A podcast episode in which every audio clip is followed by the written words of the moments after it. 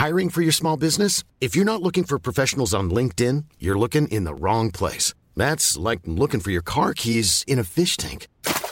LinkedIn helps you hire professionals you can't find anywhere else, even those who aren't actively searching for a new job but might be open to the perfect role. In a given month, over 70% of LinkedIn users don't even visit other leading job sites. So start looking in the right place. With LinkedIn, you can hire professionals like a professional. Post your free job on linkedin.com slash people today.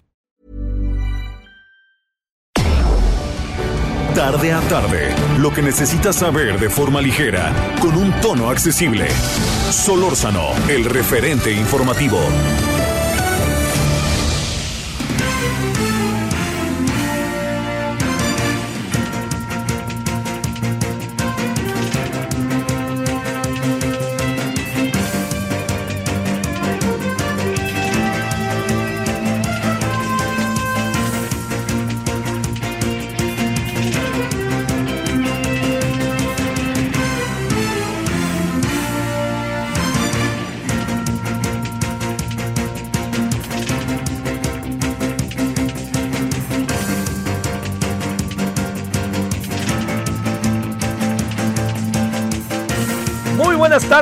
17 con 1 en la hora del centro, jueves 28 de octubre del 2021, 98.5 de FM, ya sabe Heraldo Radio, deseando que haya tenido usted una buena mañana y que sea mejor su tarde. Eh, para buena parte de la planta estudiantil, estoy hablando de secundaria y primaria, hay un puente a partir de hoy, o sea, mañana ya no se va a clase porque es la reunión mensual de los maestros, en donde no crea que se van a tirar la baquetona, ¿eh? No, van, los maestros van y se hace trabajo, etcétera. Ellos sí van. Y yo creo que eso es muy, pero se lo digo así como muy, pero muy este, importante y muy, muy de atenderse, ¿no? Porque no vaya a pensar usted que no, no, no, se ponen a trabajar los maestros en este viernes. Bueno, pero la otra también es que en algunas escuelas he escuchado que hasta el miércoles se regresa. Los legisladores regresan hasta el miércoles 3 de noviembre. Y bueno, pues simplemente para que vea, sepamos lo que nos viene, que desde mañana hay un puente que tiene que ver fundamentalmente con el 25, 30 millones de, de mexicanas, mexicanos, y cuando le digo eso, lo que quiere decir es eh, eso, es eso que le digo, lo que tiene es, se debe a estos viernes de trabajo que tiene el magisterio. Eh, Ahí para que no perdamos de vista. Segundo asunto. Eh, pues sí, no pare, sigue, sigue. Así anda el presidente. ¿no? Yo me pregunto, ¿a dónde quiere ir el presidente? ¿Qué es lo que quiere? Díganos. Ahora, ahora ya anda en la onda el presidente de que quiere, ¿qué dijo? Que quiero, quiero un- un- una, una manifestación, una marcha. ¿Qué va a encabezar él o qué? Porque la va a encabezar él. Pues acuérdense que él pues, salió de la UNAM y no quiso volver. ¿eh? Volvió un poco a regañadientos por actos políticos. Se recibió y todo. Le voy a decir algo que, que, que a lo mejor no lo va a compartir. Y me parece que, pues bueno. Para mí no merece una crítica que el presidente se haya recibido 14 años después. ¿eh? Y, y no lo digo, lo digo porque cada quien encuentra su camino. Y eso es muy importante. Me parece que fue muy importante que después de 14 años el presidente intentara recibirse. Que eso es un factor. Que no lo dejó, que lo hizo. Que no lo hizo antes, eso habrá que ver esos 14 años la vida del presidente en que andaba, ¿eh? Andaba en militancia política priista. Andaba, luego dicen que haciendo el, el, este, el himno del PRI. Entonces yo por ahí le confieso que no me detengo. En esa parte yo no. Oiga, es que reprobó materias. Ay, chinga. Ay, chihuahuas. ¿Quién no reprueba materias? Por Dios. A ver, usted que me escucha, ¿nunca reprobó una? A ver, ¿ustedes no reprobaron ninguna? A ver. No, no. A ver, tú, Javi Baez. ¿Ninguna? Sí, yo también volé. Me acuerdo cómo me dolió volar biología en primero de prepa. Hijo, me dio un coraje porque yo pensé que iba a pasar. Pero bueno, pues así es esto. La clave del asunto está levantarse y vámonos, vámonos, vámonos, vámonos. Eso yo creo que es algo que es, eh, es como una de las esencias de los procesos escolares. Hay, hay quienes son muy buenos estudiantes y no se les pela nada. No, pues bueno, qué bueno que es así. Qué bueno que es. Pero eso al final de la historia no hace a uno más ni menos, ¿no? Lo importante es mantener, mantener, estar, estar, etcétera, etcétera. Bueno, lo que no me parece y no encuentro claro es a dónde va el presidente con la crítica. Miren, déjeme plantearle algo para entrar luego, luego en materia. Vamos a hablar hoy con Ricardo Bucio, con José Antonio Crespo, vamos a hablar de varios temas. Pero a ver, déjeme plantearle algo. No le pido que lo comparta, pero ahora sí que como cuáis, ¿no? Escúcheme. A ver, el presidente tiene toda la razón de ejercer la crítica hacia la UNAM, a las universidades públicas. Lo tiene el derecho y le ejerce el derecho en varios sentidos. Uno, fue un universitario, pasó por la UNAM, por la escuelita, como le decíamos, cuando yo estuve ahí, en la Facultad de Ciencias Políticas y Sociales junto a Derecho. Pasó por la escuelita. Le decíamos así porque era una, era una facultad muy, era una escuela muy pequeña en términos del edificio. Pero pasó algo más. Él es universitario y tiene derecho y le, bueno, le, cabe el derecho de plantear lo que él cree y decir lo que piensa. Segundo asunto es el presidente. Y es el presidente que tiene un mandato de 30 millones de votos por más que anden pasando cosas, que sea la mera hora, ahora ya tiene menos. Si uno hace cuentas, el otro día hacía cuentas en el pasado proceso electoral, 20 millones de personas votaron por Morena y 18, 19 votaron por la oposición. Ojo con eso, ¿eh? Y si a esta oposición de Va por México sumamos el tema de Movimiento Ciudadano, votaron 22 millones de personas en contra o no votaron por Morena para decirlo claro. Y dije Morena, no necesariamente el presidente, porque cada comunidad, cada municipio tiene su propia dinámica. Bueno, eso yo creo que no hay que ponerlo en tela de juicio. Yo creo que ponerlo en tela de juicio es un, es, no, no, no abona. El presidente tampoco abona, ¿eh? pero eso que le estoy diciendo no abona. Que si reprobó, que si no. No, tiene derecho. Es presidente además de todos nosotros, es nuestro presidente. Pero lo segundo que me parece importante es que esto es de ida y vuelta. El que no, el que no quiere ver fantasmas, que no salga en la noche. Y esto es de ida y vuelta. ¿Qué quiere decir? Esta crítica que ejerce el presidente está fundamentada, tiene un diagnóstico preciso, no tiene un diagnóstico preciso, ¿o qué? Porque le diría, esta segunda vertiente de lo que le quiero plantear es que el presidente de México ejerce una crítica con derecho, pero pensemos en otra cosa tiene razón o no tiene razón en la crítica. Es ahí en donde tenemos que detenernos. Porque el presidente le va a seguir. Nuestro muy querido Jorge Israel Hernández dice que dicen los Pumas que ojalá siga criticando, porque desde que el presidente critica a la UNAM, los Pumas ganan, ¿no? Lo dice jocosamente en un tuit. Pero a lo que me quiero referir con esto es lo siguiente, el presidente tiene derecho, tiene bases, tiene fundamentos para hacerlo o no. En algunos casos sí, pero hoy le respondieron que van más de 129 trabajos de análisis de investigación, más las tesis de licenciatura que vaya usted a, saber hicieron en ciencias sociales, en que son críticas brutales en contra del el neoliberalismo, ¿eh? brutales en contra de Peña Nieto, brutales en contra de Calderón, brutales en contra de Fox, brutales en contra de Salinas y de Cedillo y de, de la Madrid. Y bueno, yo tengo un amigo que está haciendo una tesis de licenciatura sobre Echeverría, que, señor presidente, le informo, ¿eh? La, la, crítica Echeverría es brutal por parte de mi cuate que está haciendo la, la tesis de doctorado. Pero ahí no termina el asunto. Señor presidente, sepa que desde ya hay estudios en la UNAM que están ejerciendo una crítica severa en contra de usted. Eso es la UNAM. Esas son las universidades públicas. Ayer vimos cómo el Consejo de la Universidad de Guadalajara ya, ya pasó a la ofensiva, ya no quiere que las cosas se queden así en donde hablen y critiquen a Raúl Padilla y digan y digan y digan. Bueno, ya respondieron y tienen derecho también a responder.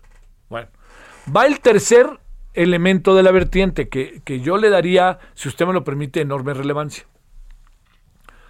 Si el presidente critica, el presidente es susceptible de ser criticado. Y el presidente, cada vez que lo critican, tiene otros datos, cierra la puerta o habla de adversarios. No marche. O sea, espéreme. El presidente tiene el derecho a ejercer. Dice, a ver, lo que dice Cauce, lo que dice fulano, es un toma y daca. Pero con la UNAM haga acuse de recibo de las respuestas que ha tenido por parte de la UNAM y de las universidades públicas. Haga acuse de recibo. La siguiente vez que critica, diga, a ver, ellos dijeron esto ayer, les voy a decir lo que yo sé. Y ahí le voy. Pero si todo se vuelve unilateral o yo tengo otros datos, es como el tema hoy, ¿no? Que estuvo muy fuerte respecto al tema de las energías. No, es que la Unión Europea, pues yo tengo otros datos, pero pues, ¿dónde están los otros datos?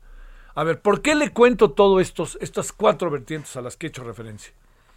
Porque si el presidente ejerce la crítica y uno tiene que atender a la crítica que hace el presidente, el presidente tiene que asumir la crítica y aceptar la crítica y responder a la crítica con hechos concretos, no diciendo que tiene otros datos los cuales al final no necesariamente se conocen.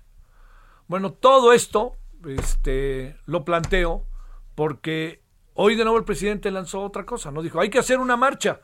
Bueno, pues yo nomás le quiero decir, el presidente dice, no, no, no hagan paro, no, no, no pierdan el tiempo, no, no anden de flojos o algo así, dijo. Bueno, yo le diría, señor presidente, ¿sabe por qué hacen paro? Contra usted.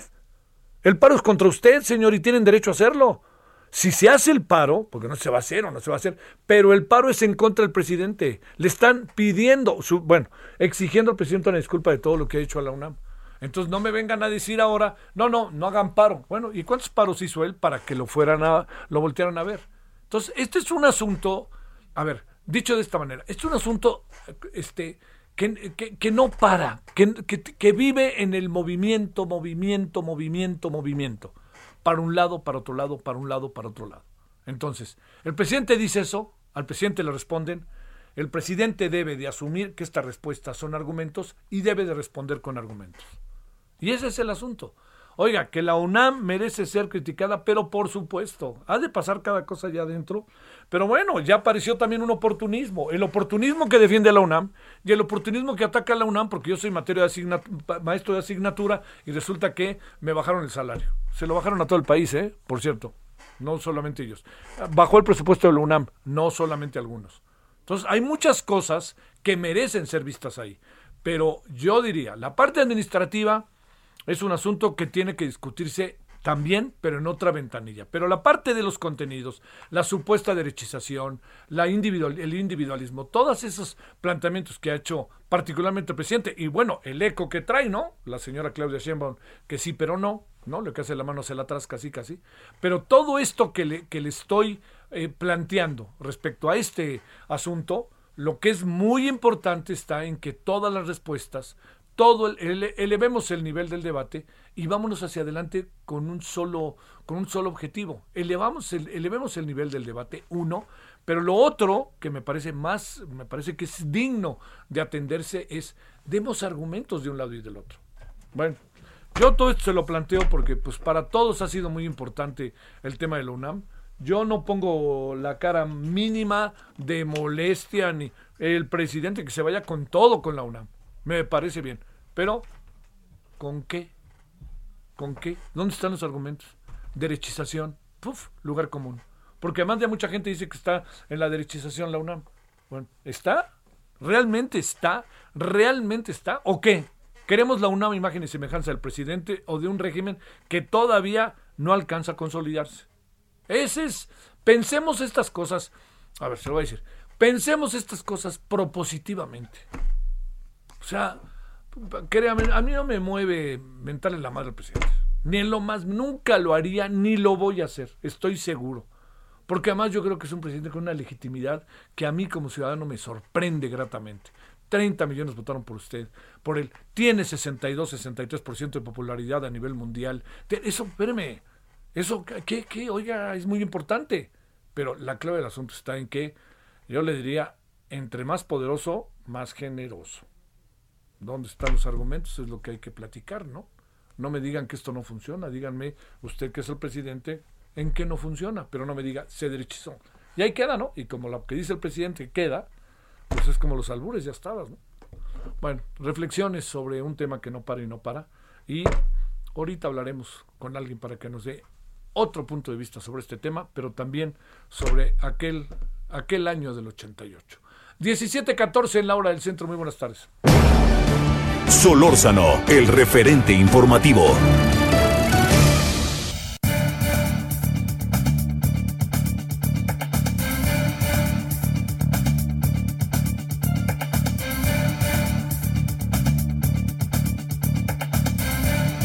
Bueno, bueno, bueno, aquí andamos agradeciéndole con todo gusto, como todas las tardes, de 5 a 6, 17 a 18 horas en hora del centro, que esté con nosotros.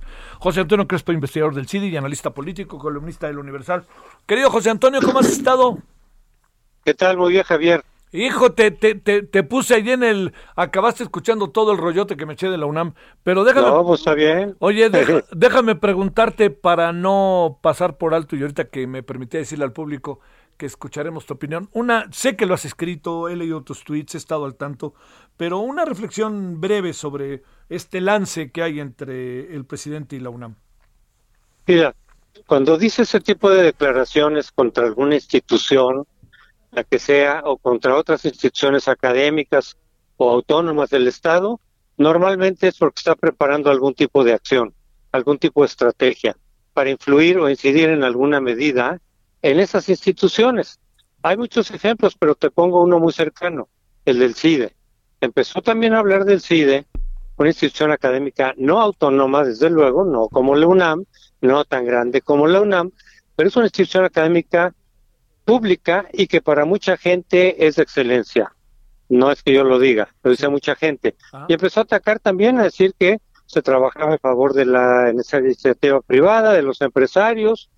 Eh, pues habrá algunos eh, profesores que sí, pero no la mayoría. Yo que llevo ahí 30 años, yo nunca hice nada para los empresarios.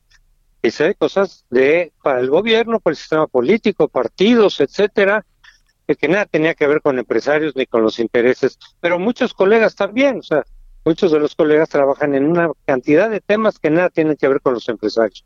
Entonces, bueno, ¿por qué está diciendo esto? Eso no es cierto, no es verdad. Al poco tiempo quita al director del CIDE, porque resulta que el director del CIDE es crítico de muchas de las cosas que hace o ha hecho López Obrador. Lo quita antes de que termine su periodo y mete una persona afín a él Pocas semanas después hace lo mismo con el CIDE de Aguascalientes. Es otra sede del CIDE, pero en Aguascalientes. Igual, quita al director en ese momento porque en algo contradijo a López Obrador.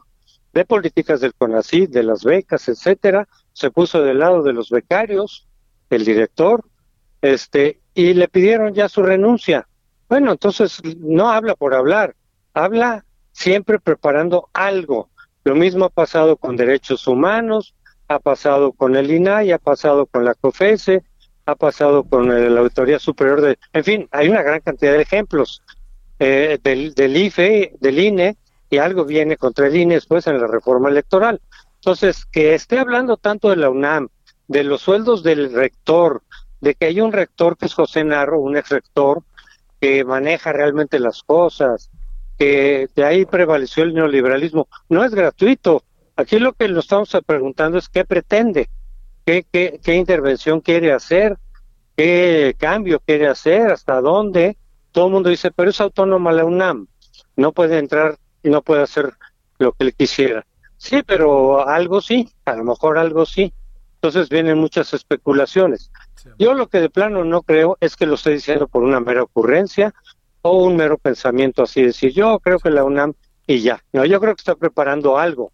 Por eso incluso ya dijo que necesita una removida o como dijo un sacudida. Una sacudida, perdón. La pregunta es en qué consiste esa sacudida, qué tiene en mente. Ese es mi planteamiento. No sé qué es lo que esté pensando, eh, pero creo que es algo como lo que ha hecho en otras instituciones, ejercer mayor control, darle un giro ideológico, porque él habló de ideología, habló de neoliberalismo, de que está hacia la derecha. Pues yo creo que quiere tener, hacer algo para tener un poco más de control y dar un giro ideológico a la UNAM en el sentido de su propio proyecto. ¿Qué tanto lo va a poder hacer o no? No lo sé, porque afortunadamente la UNAM es fuerte, tiene una gran autonomía, pero creo que algo va a intentar. No sé qué. Uy, bueno, como bien sabes, José Antonio, no te hablamos para ese tema, pero qué bueno que hablamos del tema. Este, te pregunto, ¿qué recuerdas del 88? ¿Hubo amaciato entre Carlos Salinas de Gortari y el PAN? ¿Dónde andaba el secretario de Gobernación? ¿Dónde andaba el presidente de la Madrid? ¿Dónde andaban los otros? ¿Realmente fue un amaciato? Hasta después de la elección del 88. En la elección, al contrario, el PAN estaba muy cerca del PRD, Cuauhtémoc Cárdenas, lo que después fue el PRD. El PAN llegó muy enojado a esa elección. ¿Por qué? Porque le quitaron dos gubernaturas, le quitaron Durango en 85 y le quitaron Chihuahua en 86, con fraude electoral, eh, cuyo responsable era eh, Manuel Barlet. Entonces el PAN llegó muy enojado, muy radicalizado, puso un candidato que ellos mismos consideraban bastante confrontacional, que era Manuel Cloutier, y durante la elección y después de la elección estuvieron brazo a brazo, estuvieron cerrando filas en contra del fraude, reclamando limpieza, este, denunciando la caída del sistema el, mero día de la elección. Entonces no es cierto que el PAN estuviera ahí en amaciato con el PRI, el PAN estuvo reclamando, exigiendo que se limpiaran las cosas, Fox burlándose con las boletas electorales de Salinas. No es cierto lo que dice Bartlett. Y la caída del sistema dependía de gobernación. Ahí ocurrió. Entonces él está mintiendo para él zafarse y lavarse las manos. Lo que sí es cierto es que una vez que pasó todo eso, el PAN decidió, una parte del PAN, pero la que dirigía el PAN decidió acercarse a Salinas. ¿Por qué? Porque había una comunidad en la ideología, en el neoliberalismo. Y entonces dijeron, mira, eh, de aliarnos con, con Morena, con el PRD, perdón, de aliarnos con el PRD, para que el PRD pueda ganar eventualmente con su ideología, que no coincidía con la del PAN, a aliarnos con Salinas de Gortari, para entre los dos empujar el programa neoliberal, sí se ocurrió, pero varios meses después de la elección del 88. En la elección el PAN no tuvo nada que ver y al contrario estuvo totalmente en contra de la operación, del fraude, de la caída del sistema.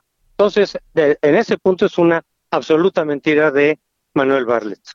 A ver, la pregunta es, eh, ¿puede perder tanta capacidad de maniobra en un proceso de esa envergadura un secretario de gobernación que había sido tan poderoso independientemente de que no hubiera sido el ungido como candidato del PRI? No, el, este, las elecciones se manejaban en gobernación, todo estaba controlado por gobernación, no había mecanismos de vigilancia como los hay ya en el IFE, en el INE, entonces podía hacer exactamente lo que quisiera. Y lo hizo. Robaban, este, las, todavía las robaban las boletas. Las eh, cruzadas por Cortamo Cárdenas las quemaban o medio quemaban y las enterraban. Acuérdate con qué cantidad de boletas quemadas o semiquemadas, pero que se veía que estaban cruzadas por Cuauhtémoc, aparecieron por todos lados, las llevaban al Congreso, las llevaban a gobernación, las tiraban así, este, en cascada. Todo eso dependía de Manuel Barre. Él fue el principal responsable del operativo. Le habrán dado la orden, sí, entre Salinas y, y de Miguel de la Madrid. Pero todo ese operativo fue Barlet, incluida la caída del sistema. Eso ocurrió en gobernación, no fuera de gobernación. Eh, ¿Qué presumes que trata de decir el señor Manuel Bartlett con lo que dijo? Pues lavarse las manos de aquella responsabilidad histórica, porque él sabe que es una gran contradicción. Y los afectados de entonces, y hablo de la izquierda, hablo de los que se salieron del PRI, precisamente en contra del neoliberalismo, y cuyo movimiento se concretó en el PRD primero y después en Morena, y son los que están en el gobierno, lo arropen. Es una brutal contradicción. Están arropando a quien en un inicio les quitó la, eh, el triunfo a ese movimiento. Eh, este triunfo de López Obrador es el triunfo del movimiento de Cuauhtémoc Cárdenas, con sus modificaciones, con el estilo particular que tiene López Obrador, pero es un derivado de eso.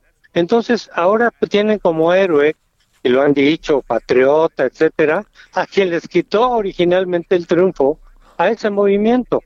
Ya después vino lo del 2006, que fue mucho menos burdo y mucho menos brutal que el 88. Pero él se lava las manos y los obradoristas lo protegen, cayendo en aquello que condenaron, minimizando lo que en ese momento le reclamaban a Barlet. Este, ¿Por qué? Porque, porque la mera hora el pragmatismo político se impone sobre los valores, sobre los principios y sobre la congruencia. Entonces yo veo ahora una gran cantidad de obradoristas, eran de izquierda en ese momento, que ahora están haciendo lo que hacían los peristas, encubriendo todo eso, se convirtieron en lo que condenaban en esos años. José Antonio Crespo, investigador del CIDE, analista político y columnista del Universal. Gracias, José Antonio. Con mucho gusto. Hasta luego, gracias. Hasta, hasta luego, bye. ¿Cómo ve? Dos temas fuertes, ¿eh?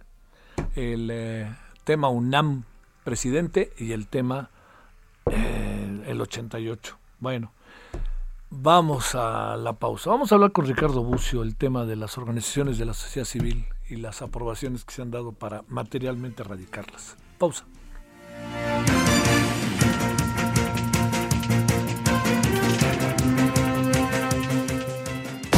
El referente informativo regresa luego de una pausa. Estamos de regreso con el referente informativo. Hey, it's Ryan Reynolds, and I'm here with Keith, co star of my upcoming film, If, only in theaters, May 17th. Do you want to tell people the big news? All right, I'll do it. Sign up now and you'll get unlimited for $15 a month in six months of Paramount Plus Essential Plan on us. Mintmobile.com slash switch. Upfront payment of $45 equivalent to $15 per month. Unlimited over 40 gigabytes per month. Face lower speeds. Videos at 480p. Active Mint customers by 531.24 get six months of Paramount Plus Essential Plan. Auto renews after six months. Offer ends May 31st, 2024. Separate Paramount Plus registration required. Terms and conditions apply if rated PG.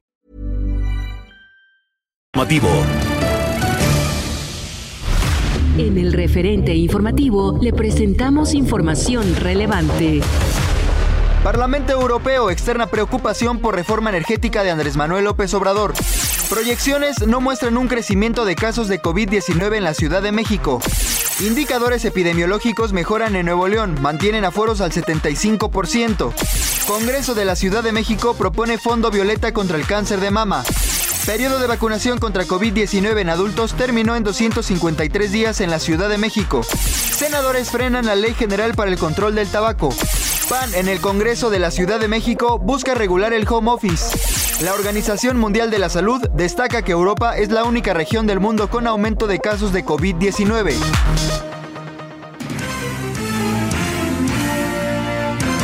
Esperamos sus comentarios y opiniones en Twitter. Arroba Javier Solórzano. Arroba Javier Solórzano. Buddy, you're a boy, make a big noise playing in the street. Gonna be a big man someday. You got mud on your face, you big disgrace.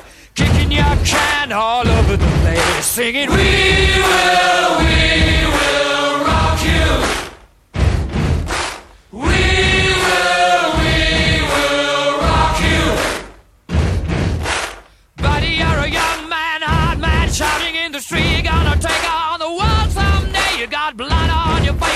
big disgrace. Waving your banner all over the place. We will, we will rock you. Sing it. uh, We will, we will rock you.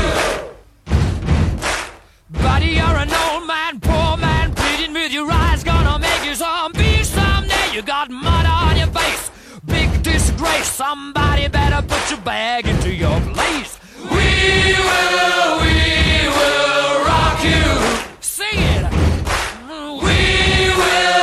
Estamos escuchando ni más ni menos que hoy a Queen, We Will Rock You, una de sus canciones quizás más famosas.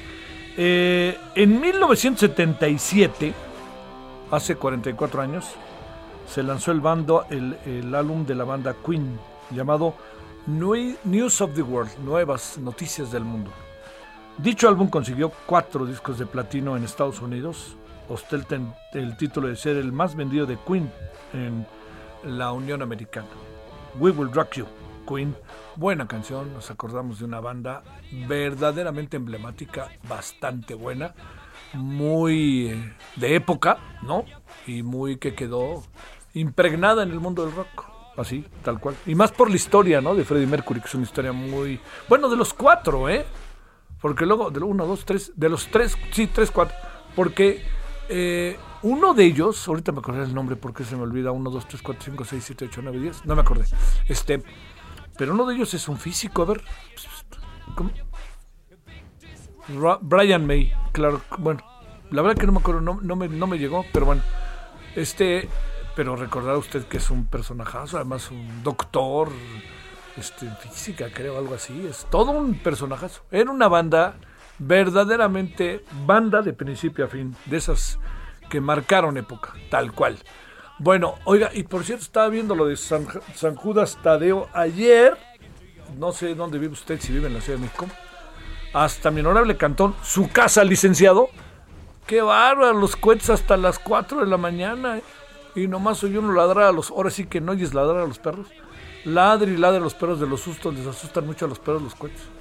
Bueno, pero lo que le quiero decir es que fiesta grande, una fiesta que, como hoy decía bien Bernardo Barranco, es una fiesta en donde muchos jóvenes van, más que con una religiosidad o no, van, sienten un momento de, de acogerse a, a una iglesia, a una circunstancia, pero verdaderamente importante. Hoy, 28 de octubre, como todos los años, San Judas Tadeo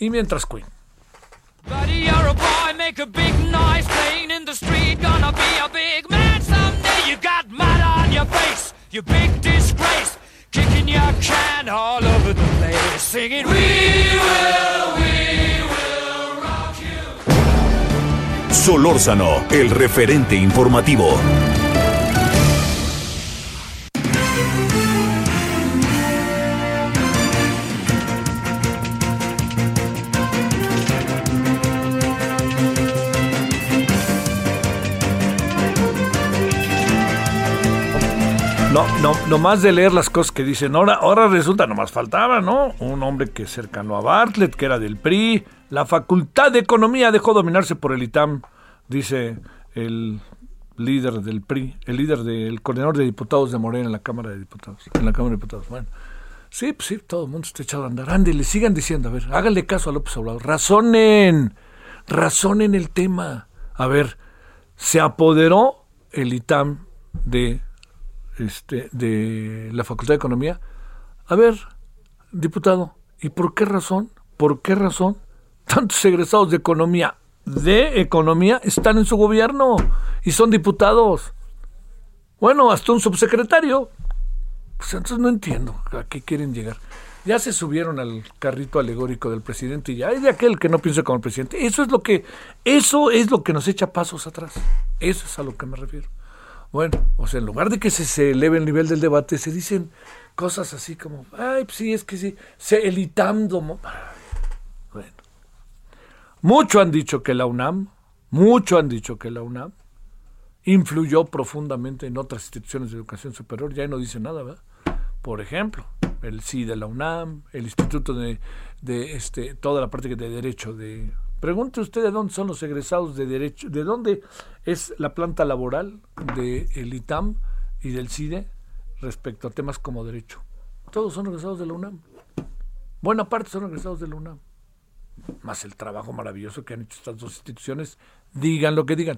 17.37 en hora del centro. Vámonos contigo, Misael Zavala. ¿Cómo estás? ¿Qué, no, ¿Qué cuentas?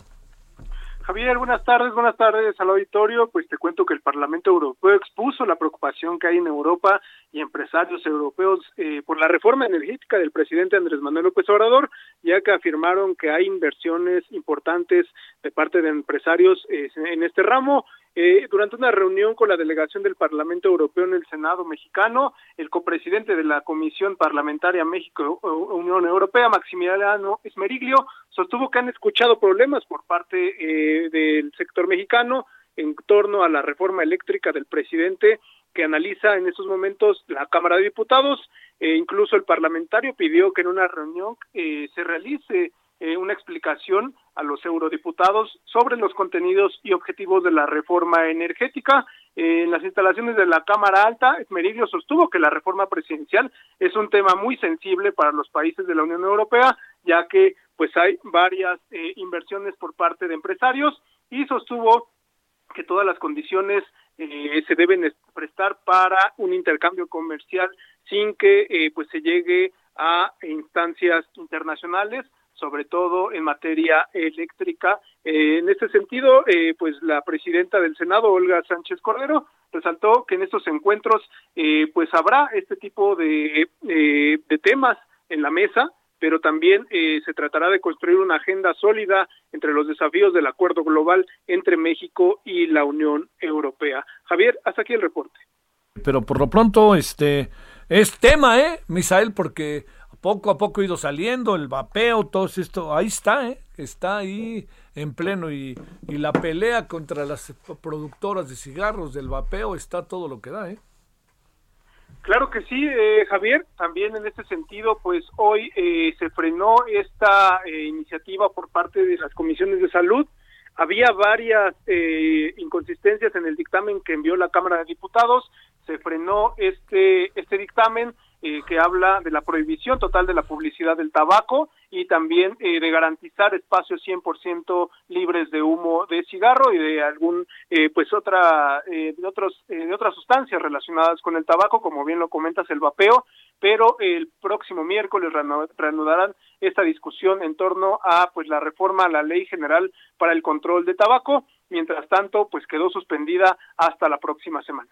Saludos Misael buenas tardes Buenas tardes, Javier. ¿Dónde andas, mi querido Iván Saldaña? Buenas tardes, Javier. En la Cámara de Diputados, donde la diputada morenista Inés Parra Juárez calificó a David para eh, Colmenares Páramo el de un auditor fifi. Así le dijo presuntamente por gastar más de 5.5 millones de pesos de recursos del erario público para hacer remodelaciones, ella lo calificó remodelaciones de lujo en dos oficinas en edificios de la Auditoría Superior de la Federación y acusó a sus compañeros, de hecho a los compañeros, sus compañeros de Morena, de tapar al funcionario. Estas declaraciones de Parra Juárez se dieron en conferencia de prensa aquí en el Palacio Legislativo de San Lázaro, justo cuando en, eh, en el llamado Salón Verde de este edificio, Colmenares Páramo presentaba a los diputados el segundo informe de la cuenta pública 2020. Eh, la diputada Parra, eh, pues también exigió la comparecencia en la Cámara Baja del Auditor Superior para que explique esas remodelaciones, dijo, de lujo, y pues dijo no van a acorde con la austeridad republicana y también otros asuntos pendientes como el caso del sobrecosto por la cancelación del aeropuerto de Texcoco, que dio a conocer la Auditoría Superior de la Federación, pero que ya no se ha sabido nada más al respecto.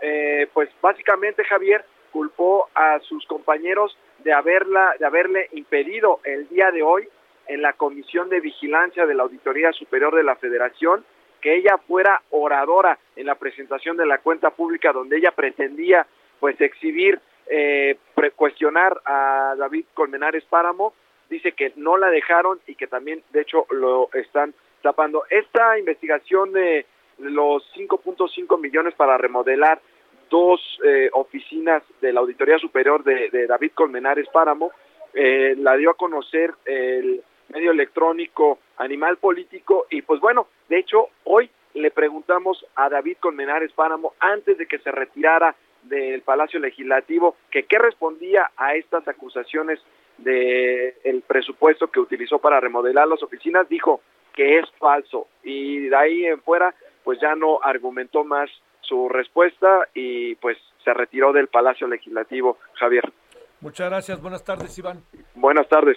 Sale, ahí está, que es auditor FIFI. 1742 en hora del centro. Solórzano, el referente informativo. Se dio a conocer estos días ayer un documento sumamente interesante firmado por, hasta donde recuerdo, 562 organizaciones, eh, creo más o menos, de la sociedad civil que eh, tienen un objetivo concreto en este documento dirigido al Senado no limitar deducciones y ante ello ofrecer alternativas.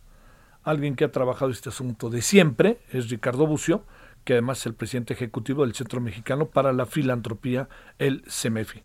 Querido Ricardo, con enorme gusto te saludo, ¿cómo has estado? Bien, Javier, pues yo con más gusto de saludarte también a ti y a la audiencia.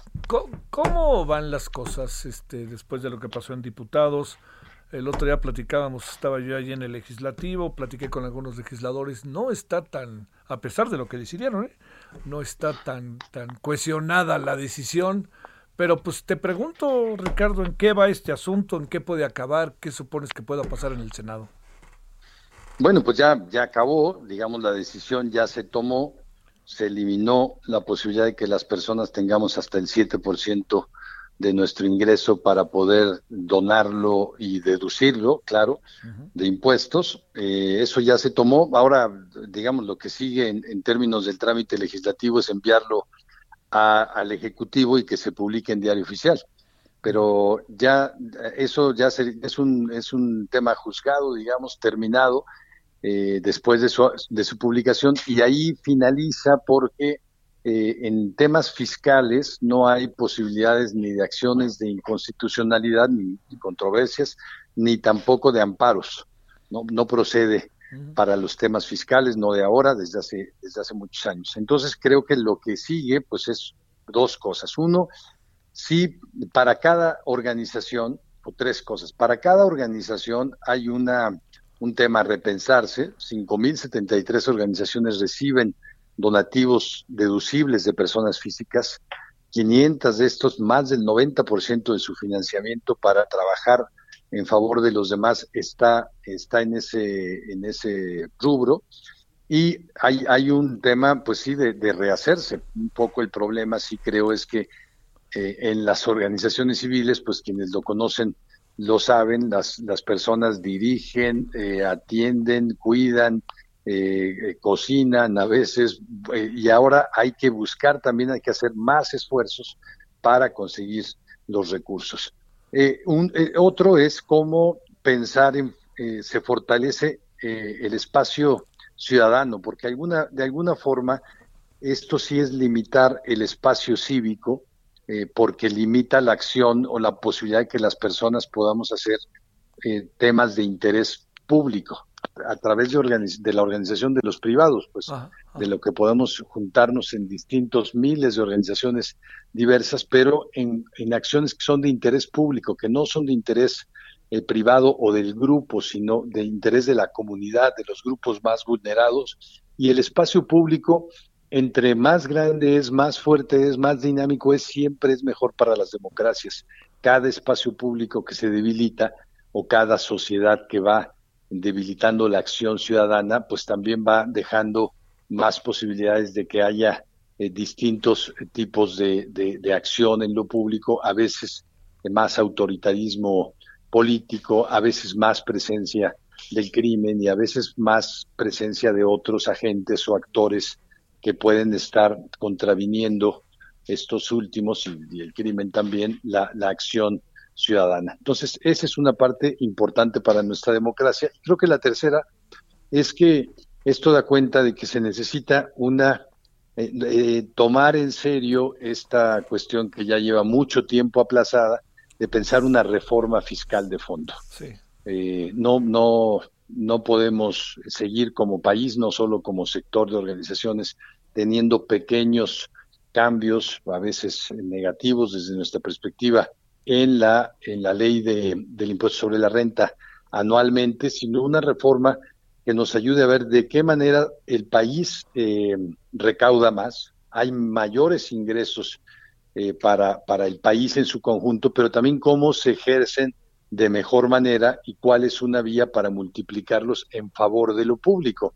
Yo quisiera decir que por cada peso que, yo ya te había mencionado este dato, por cada peso que la autoridad deja de recaudar, porque permite la deducibilidad de las personas o de las personas morales también de las empresas, eh, las organizaciones sin fines de lucro, medido por el INEGI, dan una aportación de 8.12 pesos a, al bien común, al bien público.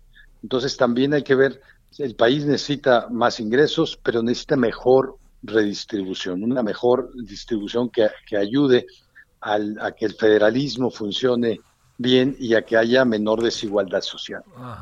Oye, híjole, es verdaderamente es un es un intríngulis complejo, ¿no? Todo el asunto, pero no por ello este a la vista de tener salidas. A ver, una pregunta, Ricardo Bucio. Eh, se, ha, se ha hablado mucho de que se concentra de repente un grupo de evasores millonarios, nunca se dieron los nombres por este en el camino, que hablan de eh, todo lo que tiene que ver con evasión, millonarios y que utilizan fundaciones. Aquí nos detenemos en el tema o no nos detenemos, Ricardo, porque no estamos hablando de las 562. Te entiendo que el gobierno actuará nomás con algunas, pero ¿por qué no lo da a conocer? O a ver, la perspectiva de esto. Yo creo que sí hay que detenerse en para, para valorar como la decisión que se tomó. La, la autoridad fiscal dijo eh, que con números podía decir que había personas no que evadían, es decir, no que dejaban de pagar impuestos, sino que eludían el pago de algunos a través de deducir impuestos por donativos. hacen ahí compensaciones entre, entre el impuesto que deducen por donativos y otros impuestos que tienen que pagar y decía la autoridad, al final hasta les, les salimos debiendo. Sí. Pero, pero dieron, dieron el número, dijeron que son siete personas de una misma familia que tienen, eh, que dan donativos por 732 millones de pesos. Eh, eh, intentemos pensar que cada una de estas personas puede donar 100 millones de pesos, si fueran siete. O a lo mejor alguna da 200, 300. Pero bueno, el mínimo 100 millones de pesos. 100 millones es el 7% de lo que, del ingreso total de una persona eh, eh, después de impuestos en un año. Es decir, son personas que, que pueden ganar eh, tres mil, cuatro mil, cinco mil, seis mil millones de pesos por persona al año, por persona al año después de impuestos. No estamos hablando del ingreso de sus empresas, estamos hablando de su ingreso personal, porque esta deducción es para donativos de personas físicas. Es decir, quien, quien gana 3 mil millones de pesos en el país en un año, tiene un ingreso mensual de 250 millones al mes. ¿Qué cosa? Está perfectamente identificado por la autoridad. Son muy pocas personas. Y, y, entonces lo que nos parece es que como mecanismo no parece eh, la mejor solución que cuando encuentras un pequeño tumor en un cuerpo, pues la, intervengas con una autopsia. Eh, el, el, ¿qué, ¿qué, es lo que se está haciendo? Pues se, se quita de, tajo la posibilidad de que millones de personas que somos trabajadores eh, formales, ya sea asalariados o independientes, pero digamos que pagamos permanentemente al fisco eh, de impuestos por el trabajo, podamos deducirlo. Y cuando me parece que lo que debería de convenir más a la sociedad, no solo es que cada vez haya más personas trabajando formalmente, que paguemos impuestos, pero también que hagamos aportaciones a lo público, porque recordemos que cuando tú haces un donativo, digamos, de mil pesos a una organización, estás eh, deduciendo contra tus impuestos el 350 pesos, digamos, en términos generales, pero tú estás donando 650 pesos al, al bien público que, que si no tuvieras ese incentivo, no posiblemente no los das. ¿Sí? ¿no? Y, se, y necesitamos que hay tantas situaciones que resolver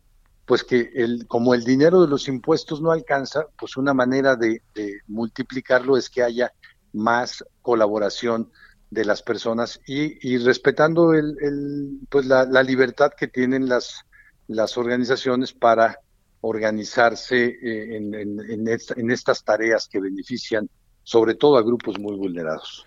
A ver, oye, déjame plantearte, digo, eh, por ejemplo, lo que se hace en el cine, ¿no? Empresas eh, pagan con sus impuestos las películas que se, y entran a una dinámica como es el caso de Fidecine, una empresa X dice, a ver, yo pago de mis impuestos para la película y este y se hace la película. Aquí, a ver, pa, para cerrar, Ricardo, eh, ¿te encuentras como satisfecho del desenlace de lo que pasó o, o o bueno, hay que seguirle batallando y hay que ver qué acaba pasando al final de la película, porque no van a quitarse de la mira del presidente, perdón, te lo digo, y te sí. lo digo políticamente, tú lo sabes.